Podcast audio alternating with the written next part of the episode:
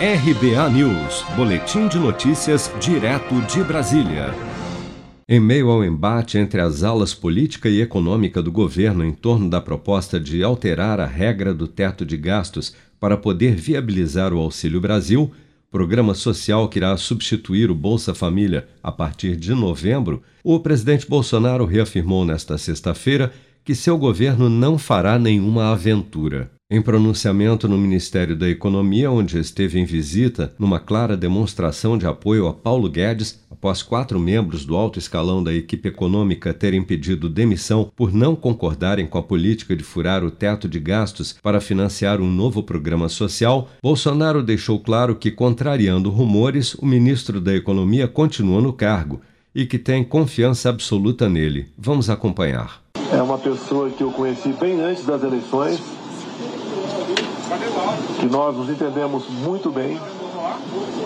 Eu tenho confiança absoluta nele e ele também entende as aflições que um governo passa. E ele assumiu em 2019, fez um brilhante trabalho naquele ano. A nossa economia estava indo muito bem quando começou 2020. A questão da pandemia, uma incógnita para o mundo todo como em parte ainda é uma grande interrogação a questão do Covid. Muitas medidas tomadas o ano passado abalaram a economia. Mas nós temos um legado ainda da política do fique em casa, a economia te vê depois. Tem muita gente passando necessidade, tendo problemas. Agravou-se a questão da inflação, chegando aos dois dígitos. Isso não é exclusivo do Brasil. O mundo todo vive esse problema, como o Reino Unido, por exemplo, Europa quase como um todo. Acompanhamos o aumento de preços nos Estados Unidos. E o Brasil é um dos países que, na economia, é um dos que menos está sofrendo.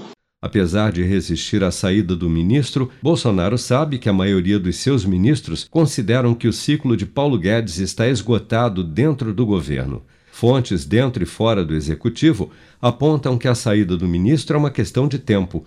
Para a ala política do governo, a demissão de Paulo Guedes seria uma possibilidade para dividir o superministério da Economia em outros dois, o Ministério do Planejamento e o Ministério da Fazenda, como era antes do governo Bolsonaro. Certo mesmo é que, após o pronunciamento de apoio a Guedes nesta sexta-feira, e ao menos por enquanto a saída do ministro não partirá do presidente. Ou seja, uma mudança no comando da economia só deve ocorrer se o próprio Paulo Guedes pedir demissão, algo que assessores próximos do ministro consideram difícil de acontecer, dado seu indisfarçável apego à cadeira. Com produção de Bárbara Couto, de Brasília, Flávio Carpes.